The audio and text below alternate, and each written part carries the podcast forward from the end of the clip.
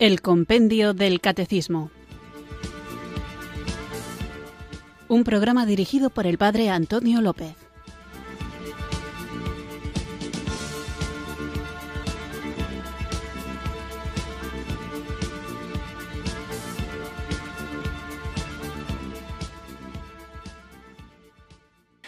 Muy buenas tardes, queridos oyentes de Radio María. Recibido un cariñoso saludo desde Irurzun, en Navarra, quienes sintonizáis una tarde más esta emisora que cambia vidas, la Radio de la Virgen, Radio María, para sintonizar el Compendio del Catecismo, nuestro espacio diario de formación católica, en el que, guiados por el libro del Compendio del Catecismo, vamos creciendo en el conocimiento de nuestra fe, una fe que debemos conocer para poder vivirla intensa e íntegramente y compartirla, difundir la alegría del Evangelio a todos los rincones del mundo y defenderla cuando ésta es atacada, mal interpretada y distorsionada. Defender la fe significa defendernos también nosotros de los engaños del enemigo que adopta muchas formas. A veces adopta la forma de ataque directo y otras veces adopta la forma de engaño seductor y atractivo, pero que puede desviarnos de la verdad. Así que sin mucho más preámbulo, vamos a comenzar invocando al defensor, al paráclito, al advocatus, el que llamamos a nuestro lado, el Espíritu Santo, para que Él nos guíe, nos acompañe, nos ilumine y nos capacite para esa misión a la que el Señor nos envía, una misión que parte del amor, el amor que Él nos tiene, que nos ha manifestado en su Hijo Jesucristo y que nosotros, en el libre ejercicio de nuestra libertad, abrazamos en un camino que nunca termina, en el sentido de que Dios es tan grande que jamás acabaremos de abarcar su enormidad, esa grandeza que por otro lado se hace pequeña, se hace humilde, se hace sencilla, para que podamos comprenderla, pero cuanto más nos metemos en ella, más nos damos cuenta de lo grande que es este amor. Vamos pues a comenzar invocando juntos el don del Espíritu Santo.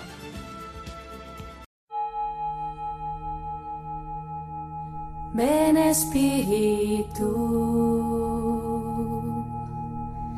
ven Espíritu,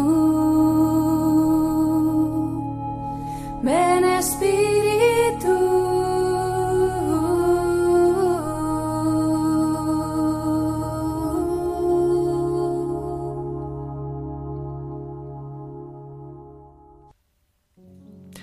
Señor, quiero ser compañero de todos los que te temen y guardan tus mandamientos. Enséñame, oh Señor, tu camino. Andaré en tu verdad. Unifica mi corazón para que tema tu nombre. Permíteme estar lleno de conocimiento de tu voluntad. Dame la sabiduría, el discernimiento y el entendimiento espiritual para andar de maneras que te agraden. Enséñame a atesorar tus mandamientos y tus leyes en mi corazón en todo tiempo, Ayúdame a reconocerte en todo lo que hago, de modo que puedas dirigir mis senderos. Permíteme vivir en tu presencia, porque cada vez que siento tu presencia, ella me quita todo temor. Ayúdame a ser de veras una persona temerosa de Dios. Dame la sabiduría piadosa para que no caiga en la sabiduría de este mundo. Dame el conocimiento y el entendimiento que necesito para vivir según tu plan y propósito.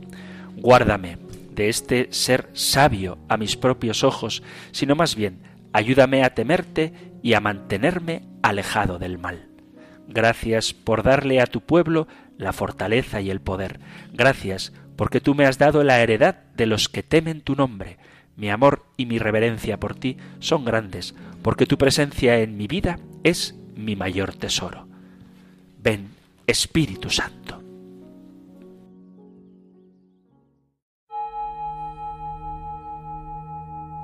Ven Espíritu, ven Espíritu, ven Espíritu.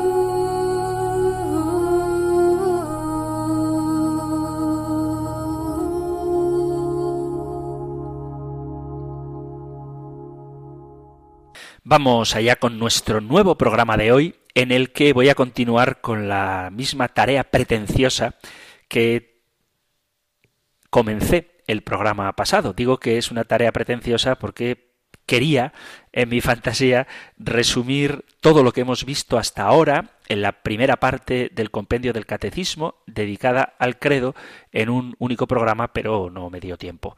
Así que vamos a continuar con este resumen de las 217 preguntas que si no lo consigo en un programa, por lo menos en uno y medio, me parece que nos dará tiempo. Y terminábamos hablando de la tercera parte de esta primera parte, de la tercera sección de esta primera parte del compendio del catecismo dedicada al Espíritu Santo. Y dentro del contexto de la fe en el Espíritu Santo está nuestro artículo de la fe en la Santa Iglesia Católica, la Iglesia. La palabra Iglesia significa asamblea, es decir, llamados para una reunión. La Iglesia es la unión de las personas que la palabra de Dios llama para formar el pueblo de Dios. La Iglesia es también camino y final del plan de Dios. La Iglesia fue preparada desde la creación y en la alianza del Antiguo Testamento, prefigurada en el pueblo elegido. La Iglesia fue fundada por Jesucristo. Con sus palabras y sus obras, Él manifiesta su deseo de fundar un nuevo pueblo de Dios y esto es la Iglesia. Jesús, con su muerte y su resurrección, muestra a la Iglesia como misterio de salvación. El Señor envía su Espíritu Santo para santificar, para hacer santa a su Iglesia. La Iglesia en el cielo será la reunión de todos aquellos que han alcanzado la salvación. La Iglesia es a la vez una realidad visible y a la vez espiritual, porque está formada por personas que viven, que peregrinan en este mundo, está formada por aquellos que ya gozan de la visión de Dios y es Dios mismo quien en Jesucristo la ha fundado por la acción del Espíritu Santo. La Iglesia, también lo veíamos, es una sociedad ordenada jerárquicamente y a la vez es el cuerpo místico de Cristo. Es un misterio que sólo podremos entender completamente por el don de la fe. Además, la Iglesia es sacramento de la salvación, porque la Iglesia significa y da la comunión con Dios y entre los creyentes. Hablábamos también de los nombres de la Iglesia. La Iglesia es el pueblo de Dios. Nosotros entramos en la Iglesia por la fe y por el bautismo. Todos somos llamados a formar parte de la Iglesia para ser con Jesucristo una sola familia. Además, la Iglesia es cuerpo de Cristo, es decir, Jesús reúne a todos los creyentes como cuerpo suyo por el Espíritu Santo y por su acción en los sacramentos de los que pronto empezaremos a hablar y de manera especial en el sacramento de la Eucaristía. En la unidad del cuerpo de Cristo, que es la Iglesia, hay personas distintas con diferentes encargos, pero todos los cristianos estamos unidos los unos a los otros, especialmente unidos a los que sufren, a los pobres, a los marginados. La Iglesia es el cuerpo de Cristo y Cristo es la cabeza de ese cuerpo, porque la Iglesia vive de su cabeza que es Cristo. Jesús, el Señor, vive de Cristo, vive en Cristo y vive por Cristo. La Iglesia, además de pueblo de Dios y cuerpo de Cristo, es también la esposa de Cristo. ¿Por qué la llamamos esposa? Porque Jesús la ha amado y se ha entregado por ella. Jesús la ha purificado con su sangre. La Iglesia es madre, madre de todos los cristianos, porque en la Iglesia, por medio del bautismo, nosotros somos hechos hijos de Dios. Y la Iglesia es templo del Espíritu Santo, porque el Espíritu Santo es el alma de la Iglesia y el principio vital de ésta. El Espíritu Santo da a la Iglesia la unidad y da a la Iglesia la gracia. El Espíritu Santo da a la Iglesia también los distintos carismas que son dones, gracias especiales que el Espíritu de Dios nos da para la edificación de la Iglesia, para el bien de la comunidad. Toda la Iglesia está unida por la unidad del Padre, del Hijo y del Espíritu Santo. Hablábamos también de las notas de la Iglesia. La Iglesia es una, santa, católica y apostólica. La Iglesia de Jesús es una, santa, católica y apostólica. Es una porque tiene un solo Señor, una sola fe, una sola esperanza, un solo bautismo. La Iglesia forma un único cuerpo con un único espíritu que da la vida. Os animo a que leáis la carta a los Efesios a partir del capítulo 4. La Iglesia es santa porque Dios es su autor. Es verdad que hay pecado en la Iglesia, pero la Iglesia es santa porque Cristo se entregó por ella para santificarla con el Espíritu Santo y es inmaculada aunque nosotros seamos pecadores. La Iglesia muestra su santidad en la santidad de sus miembros y de manera particular en María Inmaculada y totalmente santa.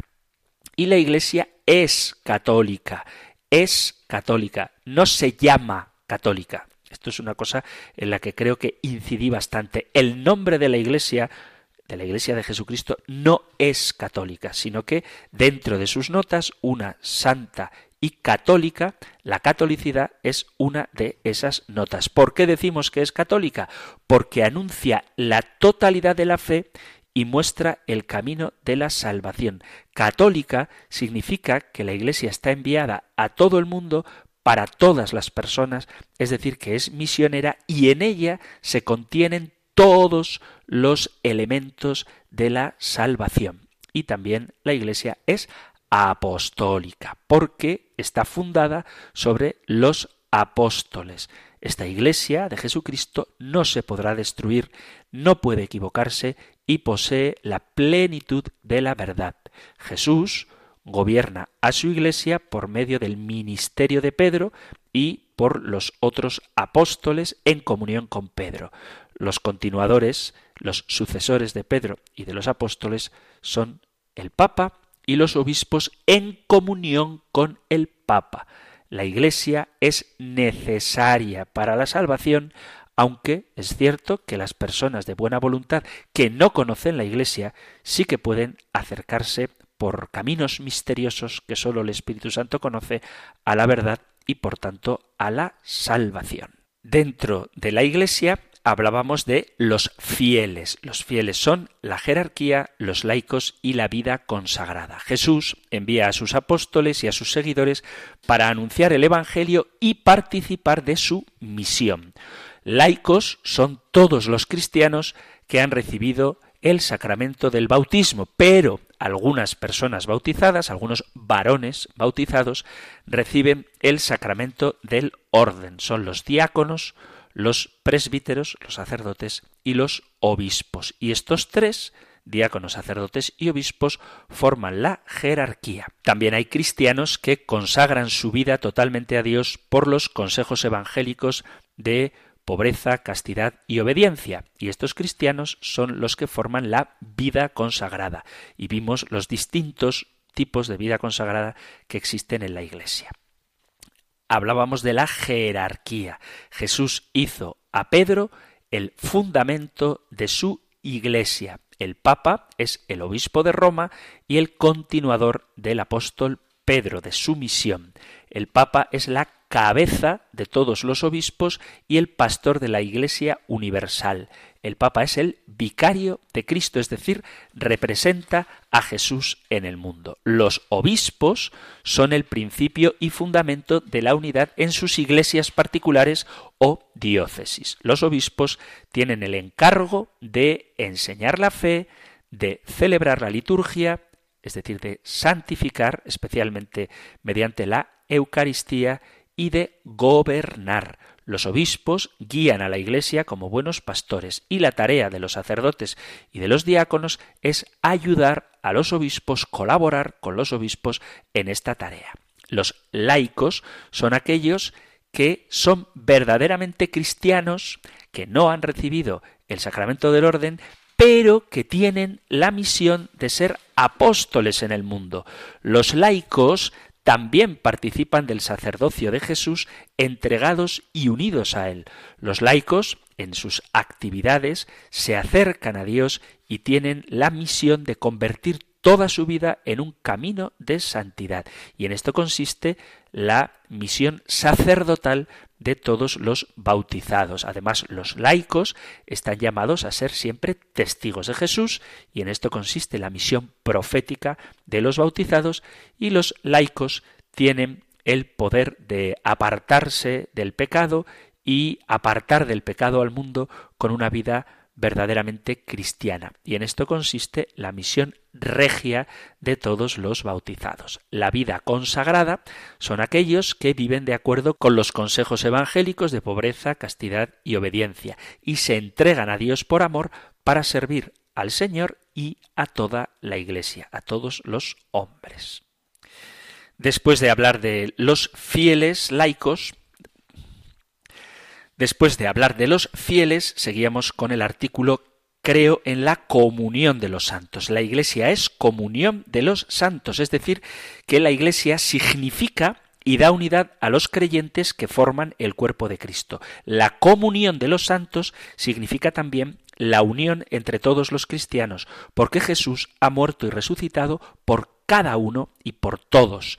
Las cosas ofrecidas a Dios que cada persona hace o sufre son un bien para toda la Iglesia, para todo el cuerpo de Cristo. Nosotros creemos en la comunión de todos los cristianos, es decir, los que estamos peregrinando en la tierra, los cristianos que se purifican en el purgatorio y los cristianos que gozan ya de la presencia de Dios en el cielo. La Iglesia peregrinante, la iglesia purgante y la iglesia triunfante. Por la comunión de los santos, Dios y los santos nos dan su amor y escuchan nuestras oraciones.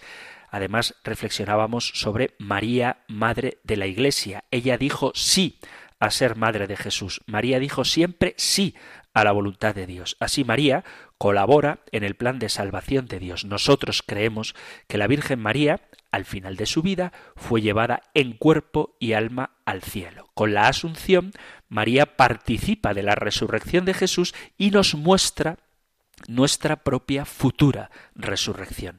Ella es en el cielo la madre de la Iglesia, porque es madre de todos los cristianos, es madre de la cabeza, es madre del cuerpo, es madre de Cristo, es madre de la Iglesia.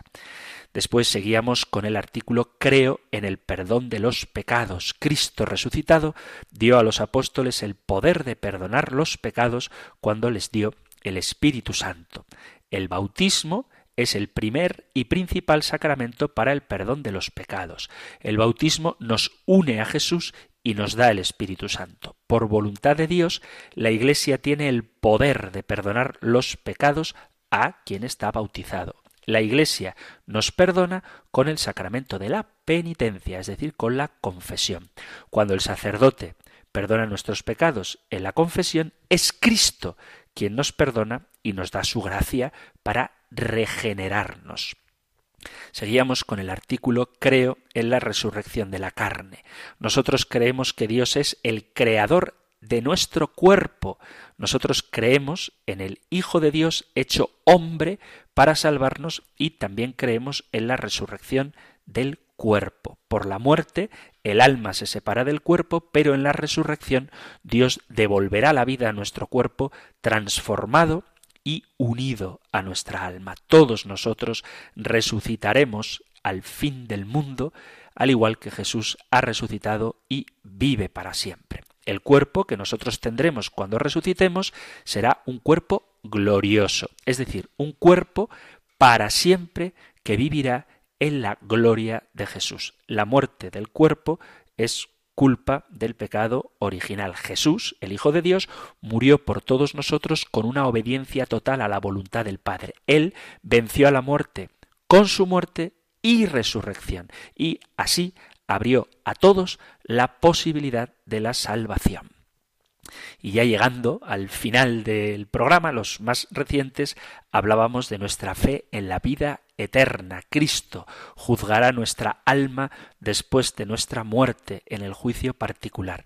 En el cielo están todas las almas con Jesús y María, aquellas que han alcanzado la salvación, son la iglesia celestial, la iglesia triunfante. En el cielo las almas disfrutan de la felicidad eterna porque ven a Dios tal cual es mientras aguardan la resurrección de la carne. En el purgatorio, las personas que mueren en gracia, es decir, en amistad con Dios, pero no del todo purificadas, reciben una purificación después de su muerte. Estas almas están seguras de su salvación y se están preparando para ir al cielo. El purgatorio no es una especie de infierno chiquitito, el infierno es la condenación eterna. El purgatorio es un periodo de purificación que te lleva irrevocablemente al cielo. Por la comunión de los santos, la Iglesia reza y pide la misericordia de Dios por los difuntos de manera especial cuando se ofrece por ellos la Santa Misa. Y después tenemos la terrible realidad del infierno, que es la separación personal eterna de Dios. La persona, el individuo, solo puede ser feliz, el ser humano, en Dios, con Dios. Y si rechaza esta unión con Dios, queda abocado terroríficamente a vivir para siempre alejado de Él. Y eso es lo que conocemos como el infierno. La Iglesia reza para que nadie se separe de Dios. Decimos, Señor, no permitas que me aparte de ti. Para salvarnos necesitamos la ayuda del Señor que quiere que todos los hombres se salven y lleguen al conocimiento de la verdad. No sabemos quién se condena, por eso es importante que no dejemos de rezar por nuestros difuntos. Y después hablábamos también del juicio final. Todos estaremos delante de Jesús para ser juzgados por nuestras acciones. Al fin del mundo, el reino de Dios será completo. Los salvados estarán con Jesús para siempre, glorificados en su cuerpo y en su alma, los reprobos estarán para siempre con su cuerpo y con su alma, sufriendo los tormentos de vivir alejados de Dios y el universo material, este mundo que conocemos, será transformado cuando Dios lo será todo en todos en la vida eterna. Y el último punto del compendio del catecismo, hablábamos de la palabra amén con la que concluye el credo, con la que concluyen muchas de las oraciones litúrgicas, con la que concluye también el libro del Apocalipsis y no significa así sea como deseando que las cosas que decimos ocurran, sino así es. Lo confirmo, lo ratifico, lo creo, afirmo la fidelidad de Dios. Amén es decir sí a la voluntad de Dios, amén es aceptar que el Señor es fiel y siempre cumple sus promesas. Y hasta aquí, con el programa anterior y con el programa de hoy, el resumen de todo lo que hemos visto a lo largo de 217 preguntas del compendio del catecismo en el que hemos completado el contenido de nuestra profesión de fe, de nuestro credo. Así que he conseguido hacer un resumen completo en un programa y medio y después de esto vamos a hacer una pequeña pausa musical y continuamos con nuestro programa que hoy dedicaremos, como procuro hacer cada semana, a las preguntas que vosotros, queridos amigos, queridos oyentes, habéis enviado.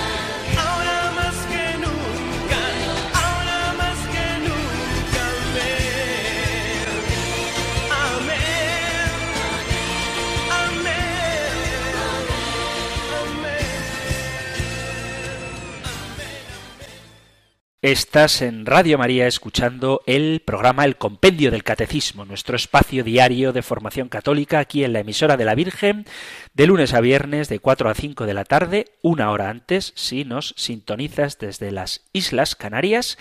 Y acabo de terminar el resumen de lo que hemos visto en la primera parte del compendio del catecismo, donde hemos reflexionado sobre los distintos artículos del credo. Después de este resumen, que he hecho en dos programas, en el programa anterior y en este de hoy, vamos a continuar el tiempo que nos queda respondiendo a los mensajes que vosotros, queridos amigos, queridos oyentes, con vuestra generosidad habéis enviado o bien al correo electrónico compendio arroba radiomaria.es o al número de teléfono para WhatsApp 668 594 383. Aunque hayamos terminado con el credo y iniciemos una nueva serie de reflexiones, os animo a que si queda alguna cuestión referente al símbolo de fe, al credo y a las verdades que nosotros profesamos, si digo queda alguna pregunta, aunque ya hayamos terminado con él, no dejéis de hacerla, porque vamos a comenzar una nueva parte del compendio del catecismo dedicada a los sacramentos, a la liturgia, temas muy bonitos, pero que si queda alguna cuestión referente al credo, podéis seguir formulando la pregunta. Puede que en vuestra reflexión personal o en el diálogo con alguien surjan cuestiones que tal vez no sepamos responder o no sepamos responder adecuadamente y para eso, para tratar de hacerlo bien, estoy disponible y todo el equipo de Radio María está encantado de recibir vuestra participación. Así que vamos allá con vuestras preguntas. Pregunta un oyente enviando su planteamiento al 668594383. Dice, Padre Antonio, ¿podría explicar qué tipo de ayuno nos pide hacer la Iglesia? Tengo una confusión con los diferentes tipos de ayuno que hay, ayuno a pan y agua, ayuno de carne o solo hacer una comida al día. También me gustaría saber cuándo se nos pide abstinencia ¿A qué se refiere la Iglesia exactamente? Muchas gracias por su atención, paz y bien. Pues muchas gracias a ti por plantear la pregunta al programa, gracias por escucharlo y por participar en él. Aunque el ayuno cada uno lo puede practicar según el modo que piense que Dios le pide, y para esto os animo a que consultéis con vuestro director espiritual, os voy a decir qué es lo que la Iglesia, de manera oficial, pide con respecto al ayuno y la abstinencia. Dice el Código de Derecho Canónico en el canon 1250, dice, en la Iglesia Universal son días y tiempos penitenciales todos los viernes del año y el tiempo de cuaresma. Hay gente que dice los católicos no comen carne en los viernes de cuaresma. Pues que sepáis que según el derecho canónico son tiempos penitenciales todos los viernes del año y de manera especial el tiempo de cuaresma. Hay una tradición muy antigua de vivir los viernes, que es el día en que el Señor murió, con un especial sentido penitencial. Y la abstinencia se refiere a no comer carne. Así de sencillo, no comer carnes rojas ni carnes de ave. Me hace mucha gracia que hay gente que dice, ¿de qué quieres el kebab? ¿De carne o de pollo? Bueno, queridos amigos, el pollo también es carne. Y en la abstinencia, cuando se nos pide, lo que se pide es que no se coma carne, ningún tipo de carne, ni carne de ave, ni carne de res, ni carne de cordero, ni carne de cerdo. Y el pollo, vuelvo a repetir, y la codorniz y la paloma son de carne.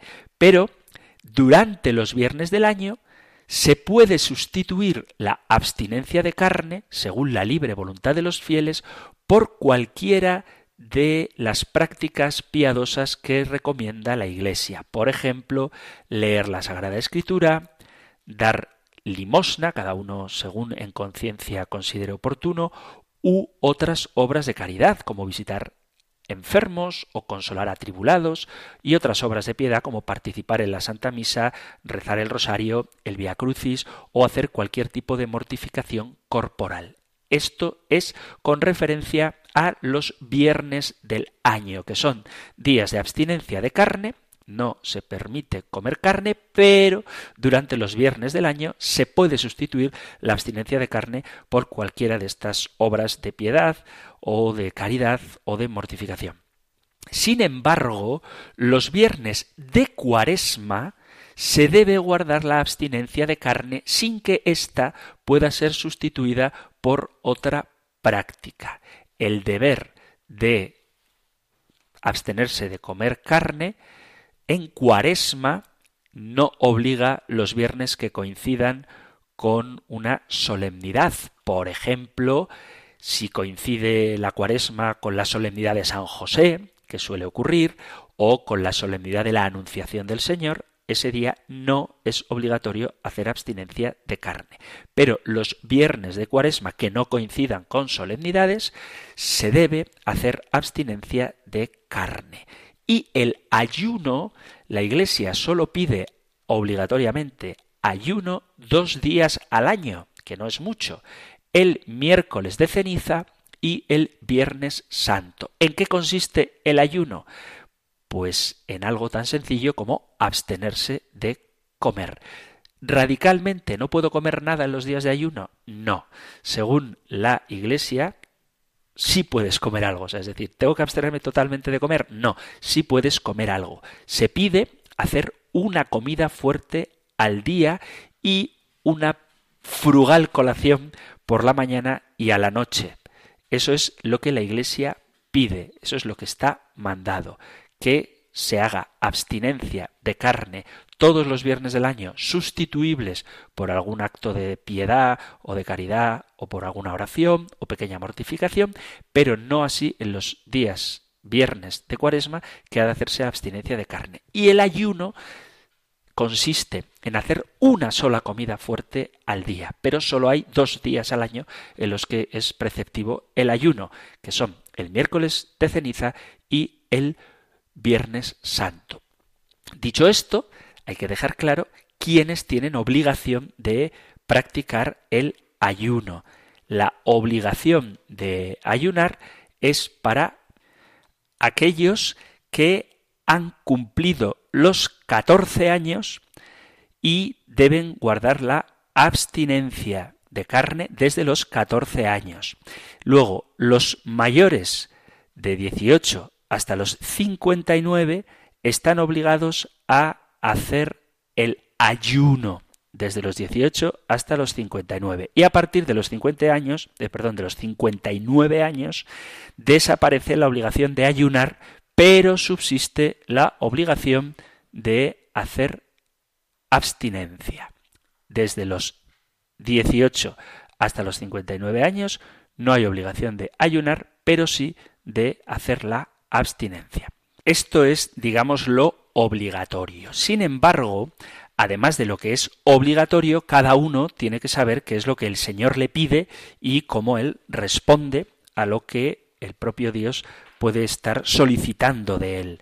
El ayuno es un instrumento muy valioso que no tiene por qué reducirse solamente a estos dos días del año, ni tampoco tiene por qué limitarse únicamente a el alimento corporal. La Iglesia nos invita a realizar ayuno en ocasiones fuera del viernes de ceniza o el del miércoles de ceniza o del viernes santo, por ejemplo, se suele pedir días de ayuno por la paz o cuando hay situaciones, por ejemplo, que van a aprobar la ley del aborto o de la eutanasia, pues se pide que se haga ayuno.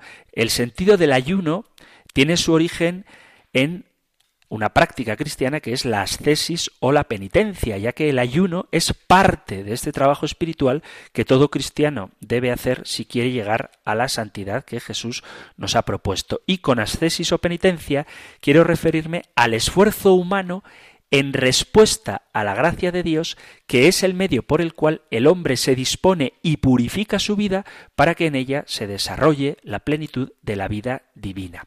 Este esfuerzo, en nosotros los cristianos, adquiere una nota particular que, a diferencia de otras espiritualidades, porque el ayuno se da también en otras espiritualidades, la ascesis cristiana está animada y dirigida por el Espíritu Santo que no busca destruir, sino construir. La santidad y la relación que tiene con la penitencia está en el arte de quitarnos todo aquello que estorba para que hagamos visible esa santidad que recibimos el día de nuestro bautismo. Por ello, la ascesis es la herramienta de la que nos valemos para fortalecer el muro por el cual transitan nuestros deseos y aspiraciones, que fuera de control serían capaces de destruir nuestra vida o al menos impedir que esta vida alcance su plenitud. Es la abstinencia, el ayuno, la penitencia, cualquier tipo de penitencia, es un elemento regulador y que muchas veces equilibra nuestra vida. Por eso, el privarnos de cosas buenas en aras de algo mejor implica esto que dice Jesús de tomar la cruz de cada día y seguirle. Eso es la penitencia. Por una tradición muy antigua, los viernes son días de penitencia, porque en un viernes es que Jesús padeció por nosotros para darnos la vida eterna. Por esa razón se identifica la penitencia con el sufrimiento. Cuando pensamos en la penitencia, vienen a veces a nuestra mente imágenes de monjes flagelándose o utilizando cilicios de alguna manera, destruyendo su cuerpo. Pero la penitencia como explica el Papa San Juan Pablo II, es todo aquello que nos ayuda a que el Evangelio pase de la mente al corazón y del corazón a la vida. Es decir, la penitencia es una ayuda para que podamos vivir realmente el Evangelio. La primera y más importante de las penitencias, la primera y más importante ayuda para vivir el Evangelio es la oración.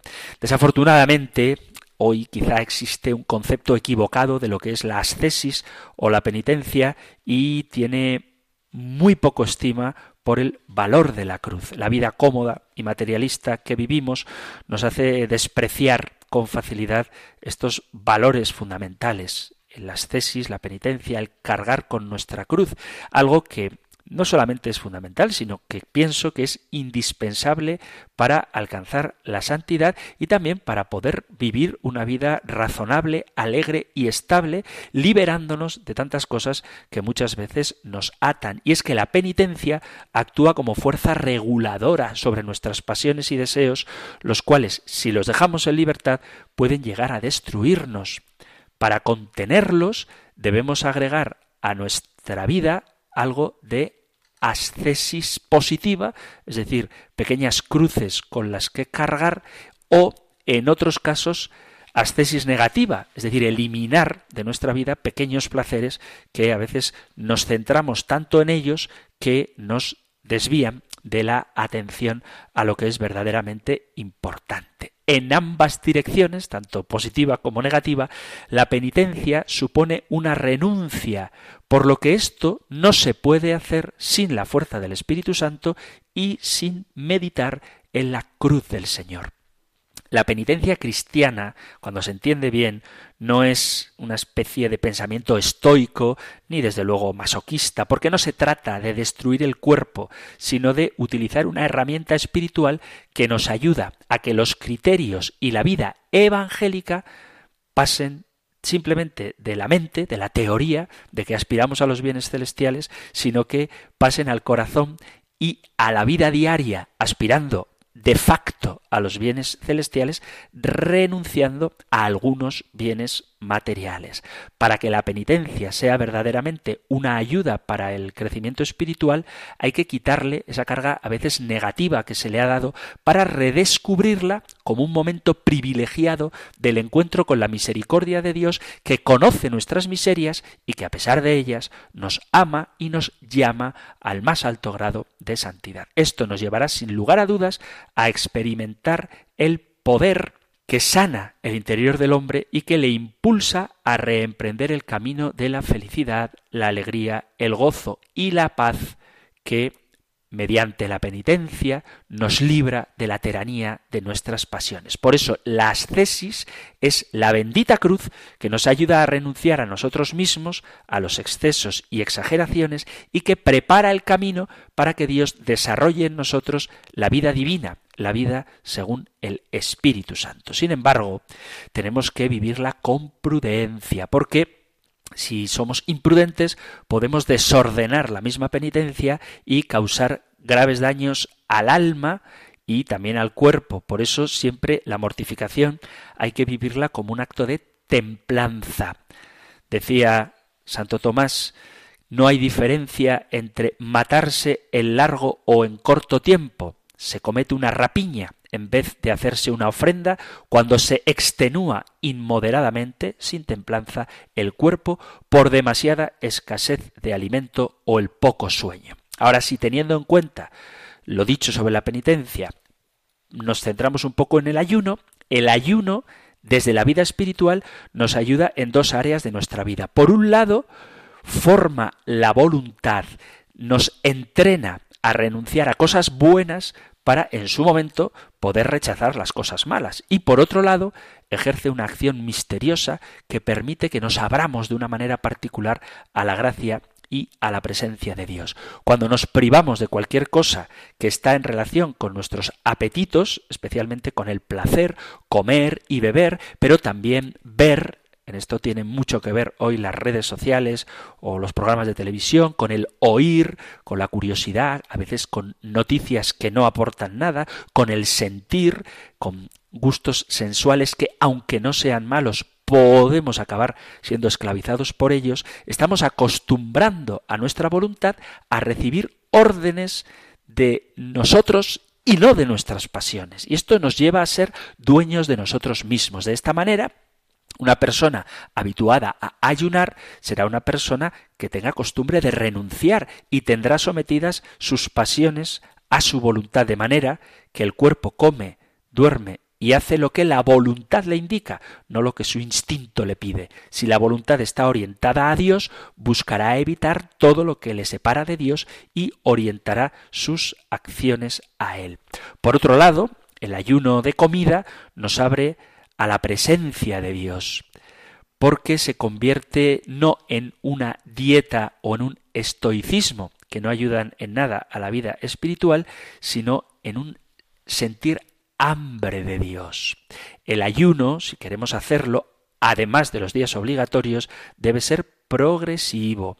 Hay que comenzar poquito a poco, ir progresando en él. Hay que empezar con pequeñas renuncias, como por ejemplo, pues no tomarte un café, no beber un vasito de agua en un momento puntual, aunque hay que estar hidratado, no tomar un dulce, negarse el postre, negarse a ver tu programa favorito de televisión o a consultar tus redes sociales y esto poco a poco irá aumentando en nosotros nuestra capacidad de renuncia.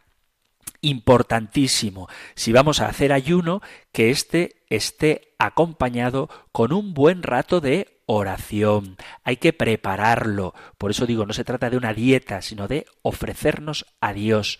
Por eso, cuando vamos a hacer ayuno al día siguiente, pues la noche anterior hacemos un largo rato de oración ofreciéndole al Señor el día de ayuno que estamos preparando, pidiendo la gracia que se necesita o el sentido verdadero que quieres darle al ayuno. Durante el día de ayuno no se trata de que estés de mal humor porque tienes hambre, sino que dediques el mayor tiempo posible, el tiempo de la comida, a la oración o leer los salmos, ideas que nos hagan entender que nuestra fortaleza está puesta en Dios, que Él es nuestra vida, no el alimento corporal.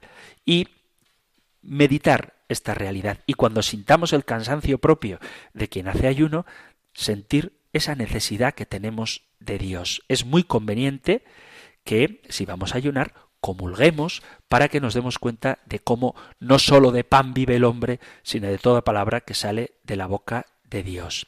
Y cuando vamos progresando en esto de las renuncias, tenemos que ir creciendo en la caridad. Pero vuelvo a repetir, lo que la Iglesia pide, a lo que la Iglesia obliga el miércoles de ceniza y el viernes santo, es simplemente una pequeña colación, algo frugal por la mañana, algo frugal por la noche y una comida fuerte al día.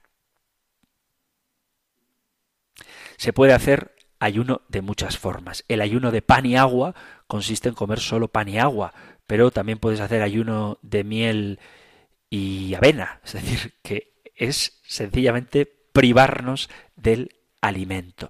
Y repito, esto es una obra del Espíritu Santo, con lo cual lo que buscamos son resultados de santidad, no creernos más fuertes ni vernos más delgados.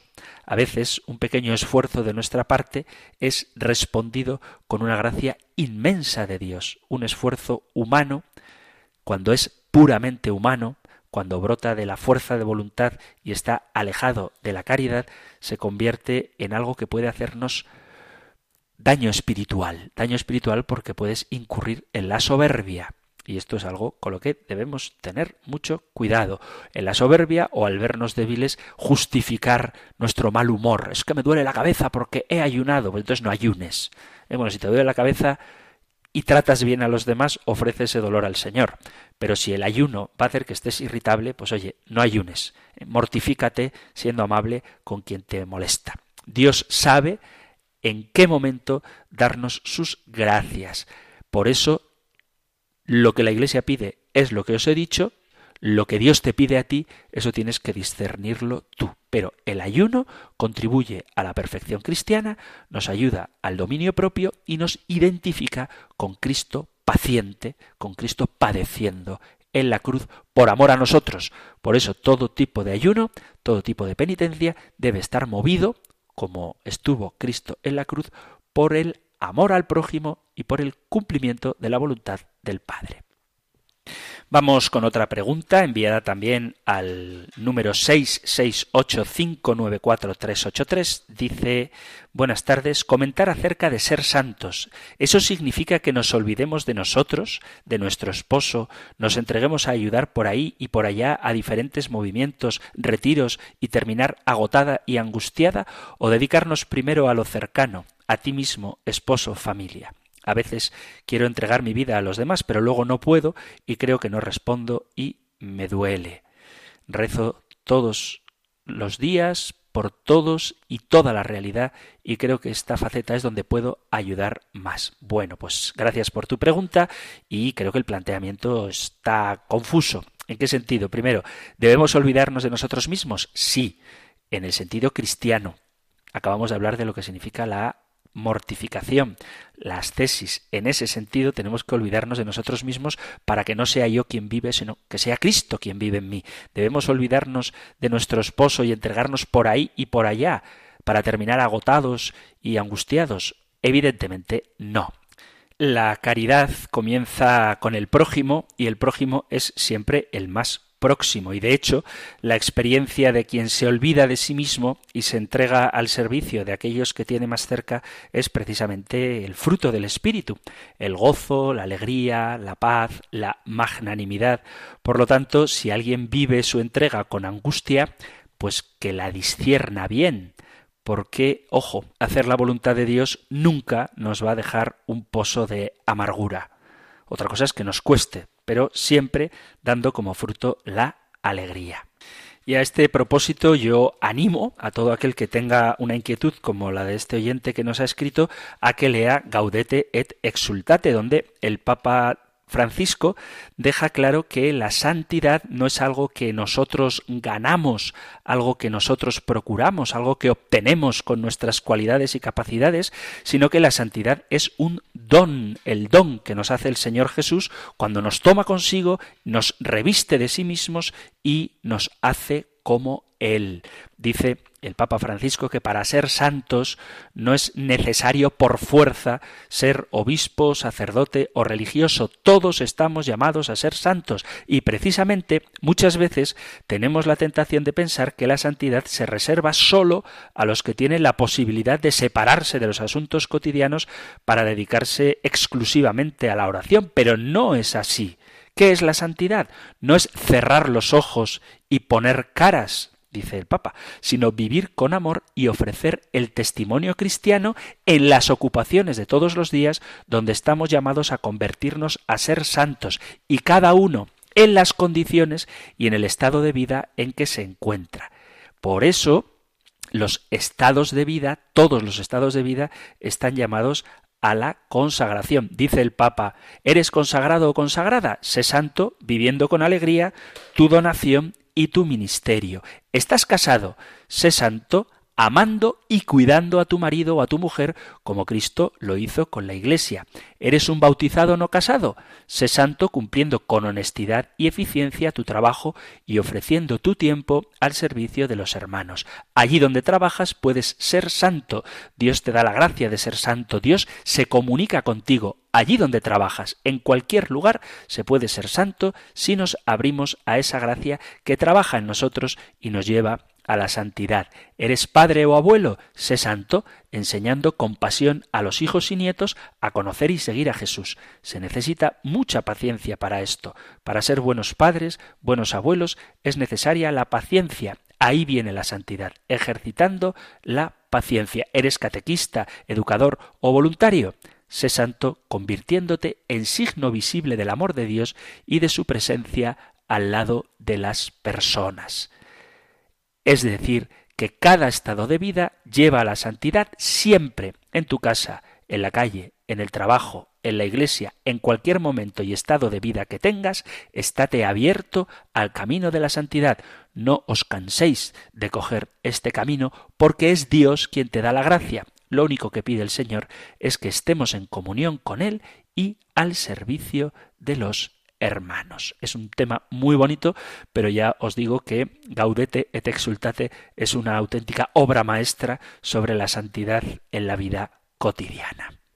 Y con esta pregunta y esta respuesta, queridos amigos, queridos oyentes, hemos llegado al final del programa de hoy. Comenzaremos con la segunda parte del compendio del catecismo en el próximo programa, pero os animo a que sigáis enviando vuestras preguntas o comentarios al programa, tanto al número de teléfono de WhatsApp 668594383 como al correo electrónico compendio arroba radiomaria.es compendio arroba radiomaria.es o 668 594 383 Vamos a concluir el programa recibiendo la bendición del Señor. El Señor te bendiga y te guarde, el Señor ilumine su rostro sobre ti y te conceda su favor, el Señor te muestre su rostro y te conceda la paz. Muchísimas gracias por estar ahí, gracias por escuchar el compendio del catecismo y si queréis, volveremos a encontrarnos en un próximo programa. Un fuerte abrazo.